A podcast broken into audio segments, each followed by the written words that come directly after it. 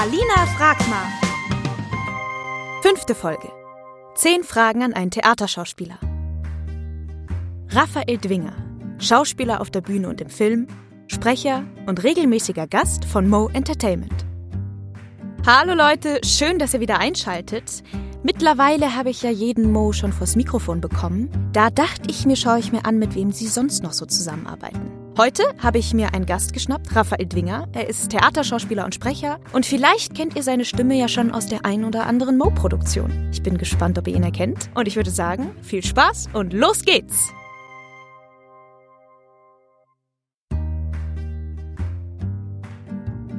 Raffi, du warst ja vier Jahre lang am Berliner Ensemble. Das ist eines der größten Theater Europas. Und da wollte ich dich fragen, wie man eigentlich Theaterschauspieler wird. Was war so dein Weg? Also, ich würde mal sagen, der orthodoxe Weg, den ich auch gegangen bin, ist, dass man äh, bei staatlichen Schauspielschulen vorspricht. Derer gibt es im deutschsprachigen Raum circa 17. Mhm. Super, circa 17. Also, wenn ich sagen würde, circa 20, aber 17 ist so eine präzise Zahl. Egal. Also, auf jeden Fall ist dieses Auswahlverfahren ziemlich hart. Also, in der Regel nehmen sie so unter 1000 Bewerbern 10. So war es auch bei uns. Ich habe dann an der Volkwang ähm, ähm, Universität inzwischen der Künste in Essen, Bochum studiert, Schauspiel studiert, wirklich mit Masterabschluss. Also ich mhm. bin studierter Master of Arts. Wie viele Jahre waren das dann? Also offiziell sind es vier. Ich bin aber schon im vierten Jahr glücklicherweise vom Berliner Ensemble, vom Intendanten Klaus Peimann weg engagiert worden und habe somit das vierte Jahr nicht mehr fertig studiert. Also habe ich schon, aber das ne, quasi, das wurde mir dann die Arbeit, die ich dann am, am Berlin, jetzt muss ich aufpassen, was ich sage, ja, dass ich mein, mein Master of Arts los bin. Nein, nein, das wird dann angerechnet, quasi die praktische äh, ähm, Arbeit am Theater. Mhm. Das ist möglich, ja, weil sonst wäre es ja gar nicht, sonst wäre es ja kontraproduktiv. Ja. ja, voll. Ja, also das ist tatsächlich der klassische Weg, dass man auf einer staatlichen studiert haben sollte. Man kann auch an privaten Schauspielschulen studieren, aber dann ist es viel schwerer, später ins Theater reinzukommen. Für Film ist es leichter, aber für Theater sollte man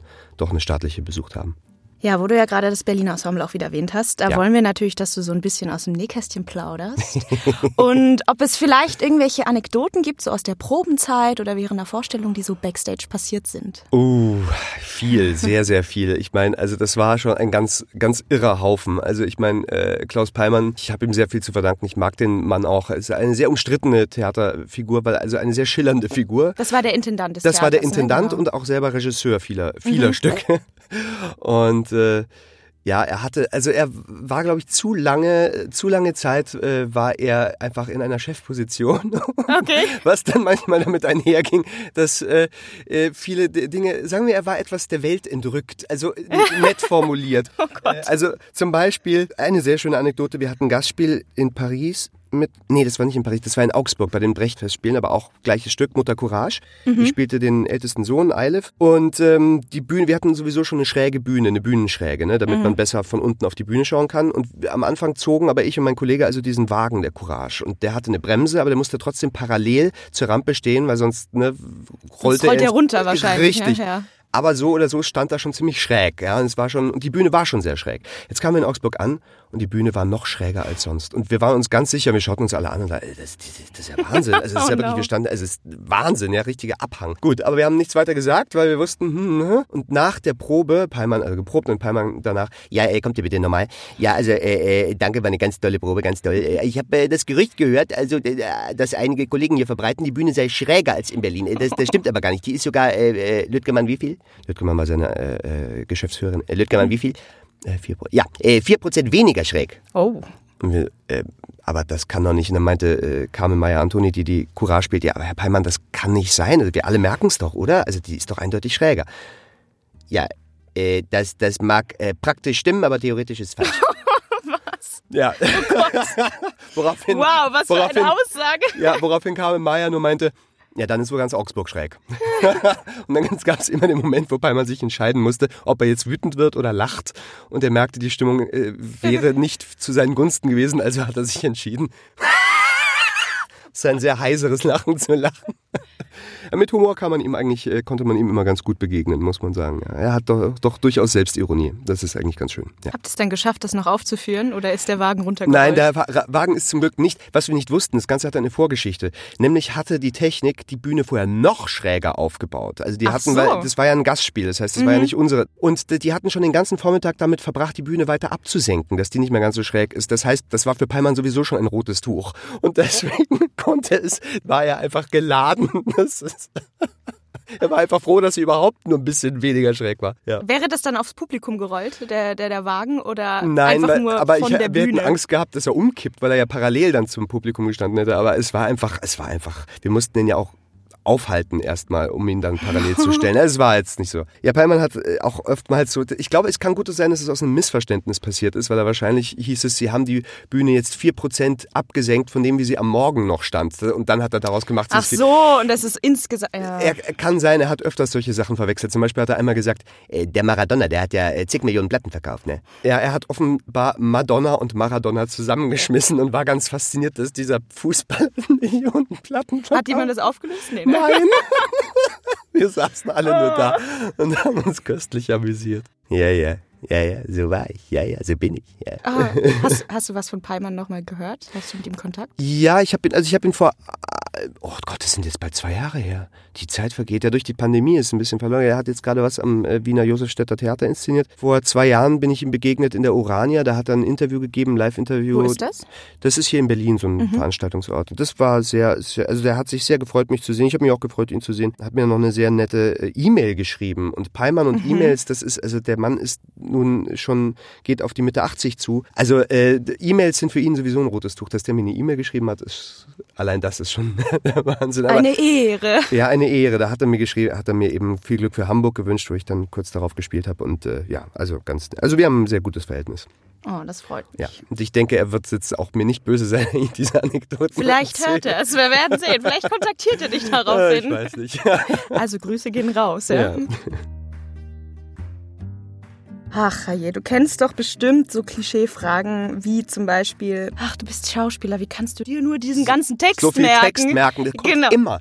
Es ist, man denkt wirklich, das kann nicht sein. Also es ist inzwischen schon fast komisch, weil ähm, man denkt sich, dass sich das inzwischen auch außerhalb von Schauspielerkreisen rumgesprochen haben sollte, dass man diese Frage Dass nicht man das stellt. nicht stellen sollte, dass das Ja. nicht das Besonderste an diesem Beruf Nein, ist. aber ne? es, es gibt halt dann doch einfach, wahrscheinlich ist die Anzahl derer, die noch nie mit einem Schauspieler geredet haben, größer als die, die täglich mit einem Schauspieler reden und deswegen. ja gut, ja gut, ja.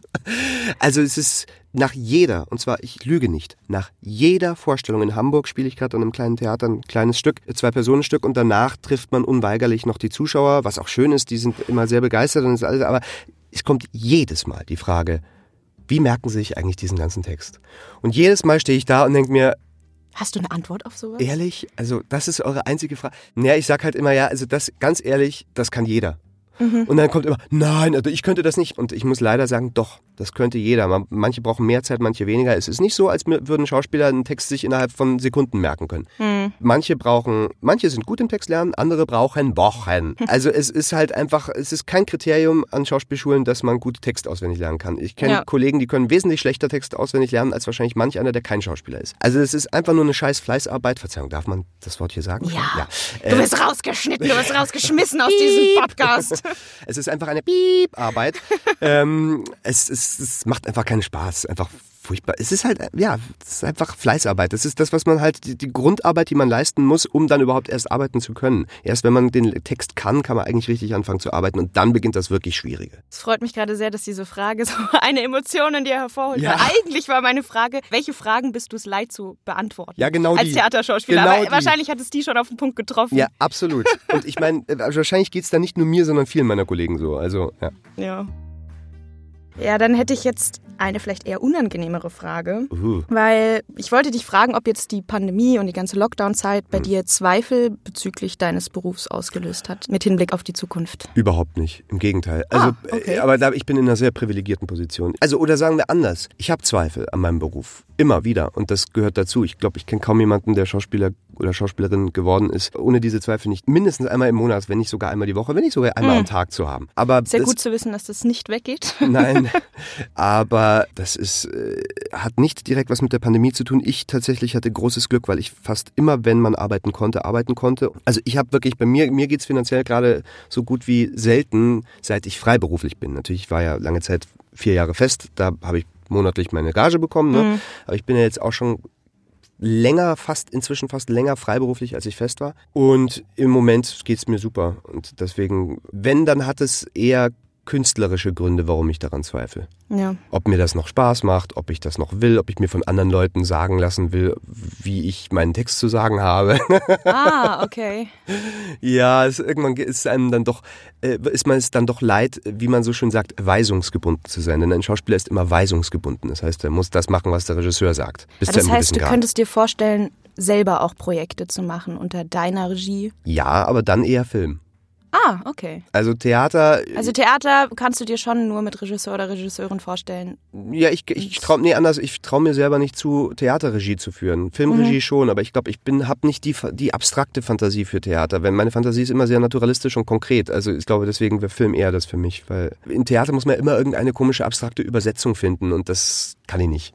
also trau, weiß ich nicht, traue ich mir mhm. halt nicht zu. So. Aber dazu kann man ja gleich sagen, dass Leute, die vielleicht mal einen Film von dir sehen wollen, den du selber gemacht hast, die können ja mal bei YouTube Preußens Gloria eingeben. Ja, Preußens Gloria und meinen Namen. Und Raphael Dwinger. Und dann finden sie einen Film, den du. Wann hast du den gedreht? Oh Gott, das war 2000, genau, im, im Winter, Teil 1 äh, Dezember 2007 und Teil 2 Mai 2008. Man muss dazu sagen, das ist ein, eine Historiensatire, eine sehr absurde Richtung Monty Python, also naturalistisch. Hm. Ja, ja, aber das passt total. Ne? Ja, aber es ist natürlich jetzt nicht abstrakt, sondern es ist schon eine ganz konkrete, ne, es spielt in so einer Art Fantasie 19. Jahrhundert und ja, es ist ein großer Schmarrn, aber es macht Spaß, Schmarrn, um dieses bayerische, äh, bajuwarische äh, Wort mal zu verwenden. Ja, wo wir gleich dabei sind, was oh. die Leute hier ja noch nicht wissen, was aber dein gesamter Freundeskreis weiß, ist, dass du ein absolutes Genie bist, was Dialekte betrifft. Das hatten wir doch hier schon mal beim Mo. Ja, das wird oft benutzt und deswegen wollte ich mit dir vielleicht ein kleines Spiel spielen. Ja. Ja, dass wir jetzt eine kleine Challenge für dich machen, okay?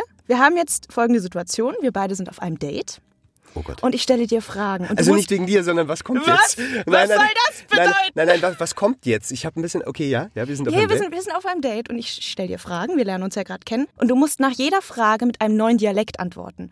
Und ab dem Zeitpunkt, wo dir keiner mehr einfällt oder du einen doppelst, verlasse ich unser Date, okay?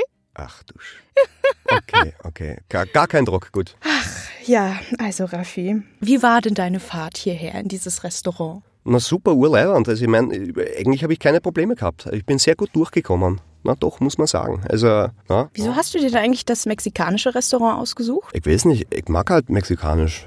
Das ist jetzt auch nicht so, ich habe gedacht, ist auch nicht so wichtig. Hauptsache, wir haben was zu essen, ne? Ja, was machst du eigentlich beruflich? Das stand jetzt nicht in deinem Tinder-Profil.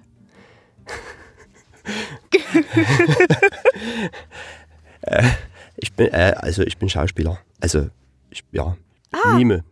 Mime, hast du auch eine Lieblingsserie?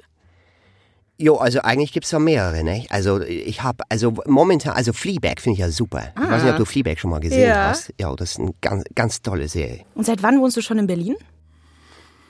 Du, langsam wird's hart, gell? Also, oh nein, jetzt schon! Mir, mir fällt nichts mehr ein. Nein, das ist, das ist der Druck, weißt Das ist halt, aber das geht schon, das geht schon. Mach, mach mal weiter. Ja, mach ganz mal schnell. Weiter. Hast du Haustiere? Und klar habe ich Haustiere. Ich, nein, ich habe kein Haustier, ich, ich habe ein Pferd, aber das ist kein Haustier, das ist, das ist ein Draußentier. Was ist dein Lieblingsessen? Äh, Maultaschen oder Spätzle. Ja, ja, Spätzle mag ich auch total gern. Spätzle ist super. Wovor hast du am meisten Angst? Dass mir kein äh, Dialekt mehr einfällt. Das ist übrigens Aspreisisch, ein schon oh fast Gott. ausgestorbener Dialekt. Also langsam komme ich schon auf die ausgestorbenen Dialekte zu sprechen. Mm, meine Fragen gehen aus. Bist, besitzt du etwas, für das du dich schämst?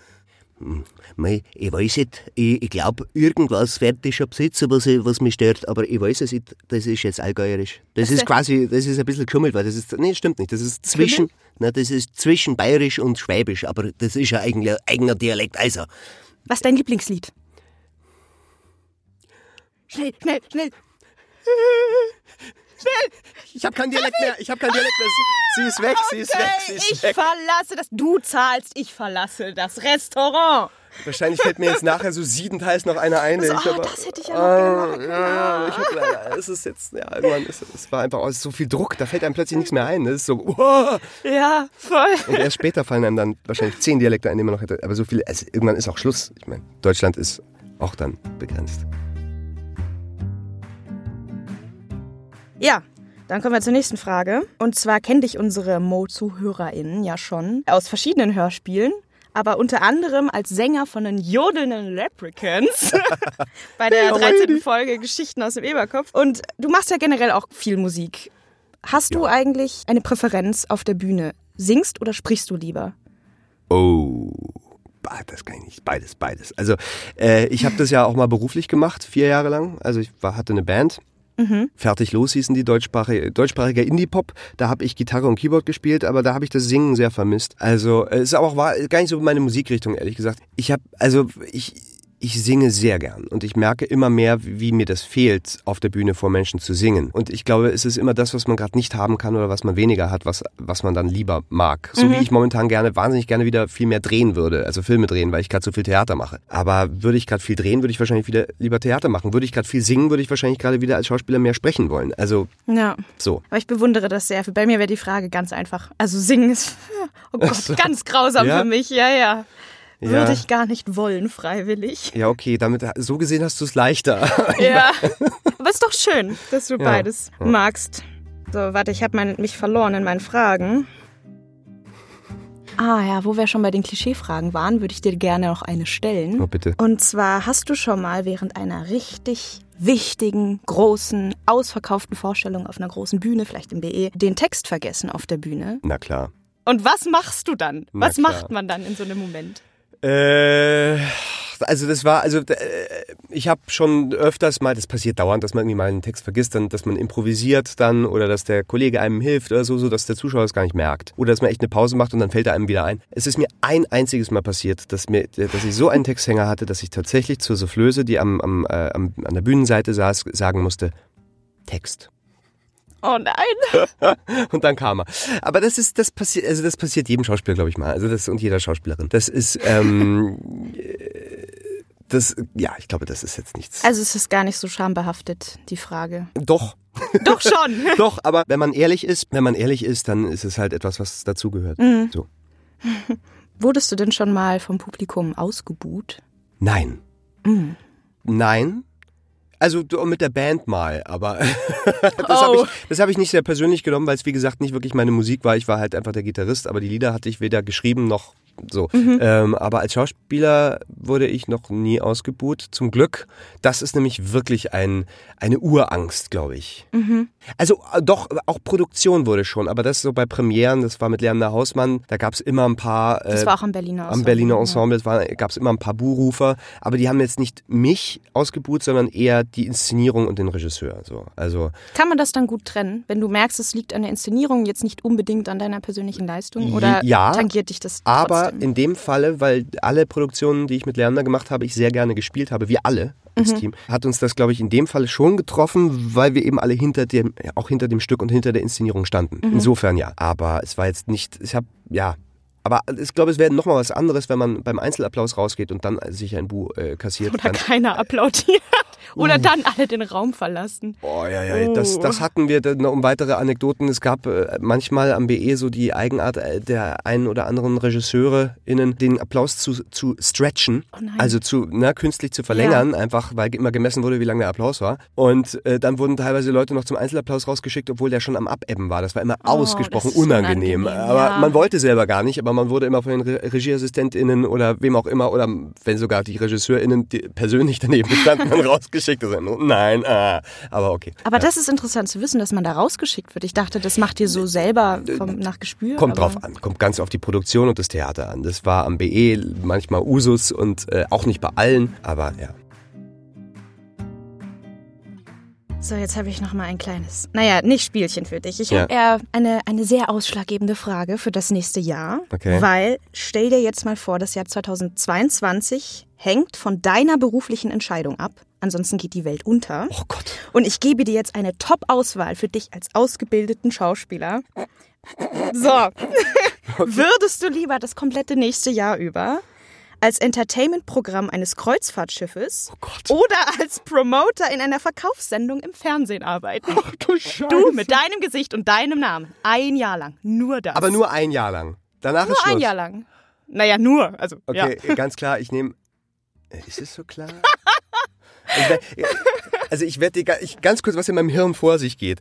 Äh, ich finde ja diese, ich finde diese, diese Animateure auf eine satirische Art und Weise, im, oder, nee, Animateure, diese Leute im Fernsehen, irgendwie witzig. Ja, mhm. ich meine, ich finde es grauenhaft, aber witzig. Ne?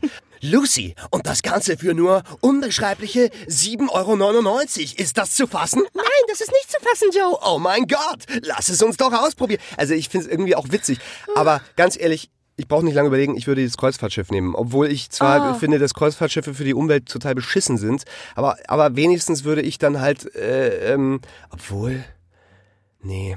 Aber nee, fuck, weißt du was? Es ist echt schwer. ich wollte gerade sagen, ich habe beide Bilder im Kopf gerade. Kreuzfahrtschiff dann mit diesen ganzen äh, älteren Herrschaften, die dann danach immer. Ah, das war total schön, wie sie, da, wie sie da heute gesungen haben. Dieses Lied von. Oh Gott, und dann kommen noch irgendwelche ganz furchtbaren Schlagerlieder, die ich singen muss. den Text auswendig gelernt haben. Okay, ich nehme ich nehm den Fernsehdingsbums. Yay! Ja. äh. Raffis Teleshop-Format. Okay, dann kommen Raffis wir jetzt. 090. Raffis 090, sehr gut. Aber ich erlöse dich, Raffi, weil jetzt kommt wieder eine schöne Frage, oh. aber auch die letzte Frage. Oh. Und hier hast du einen Wunsch frei.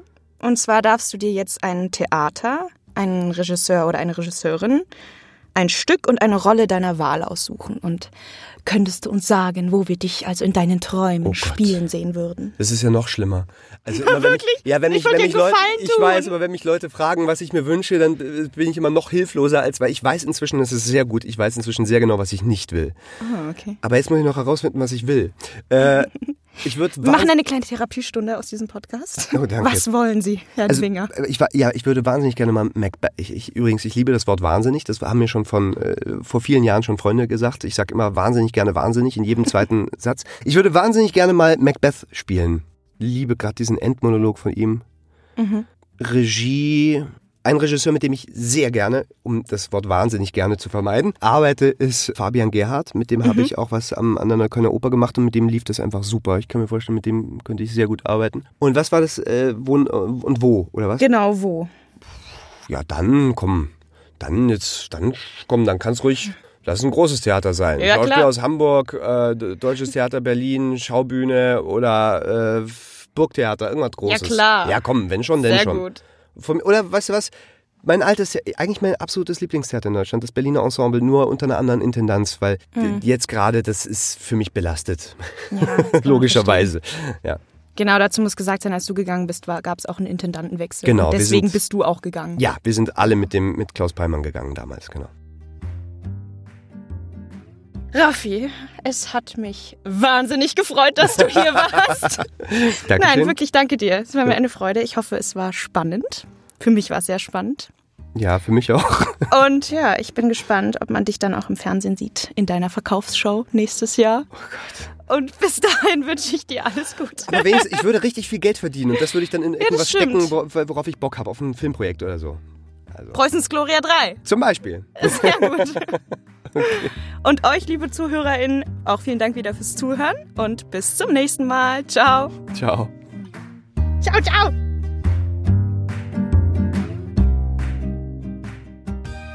Das war Alina fragt mal.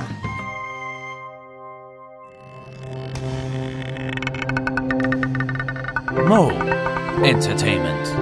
Lass uns was hören.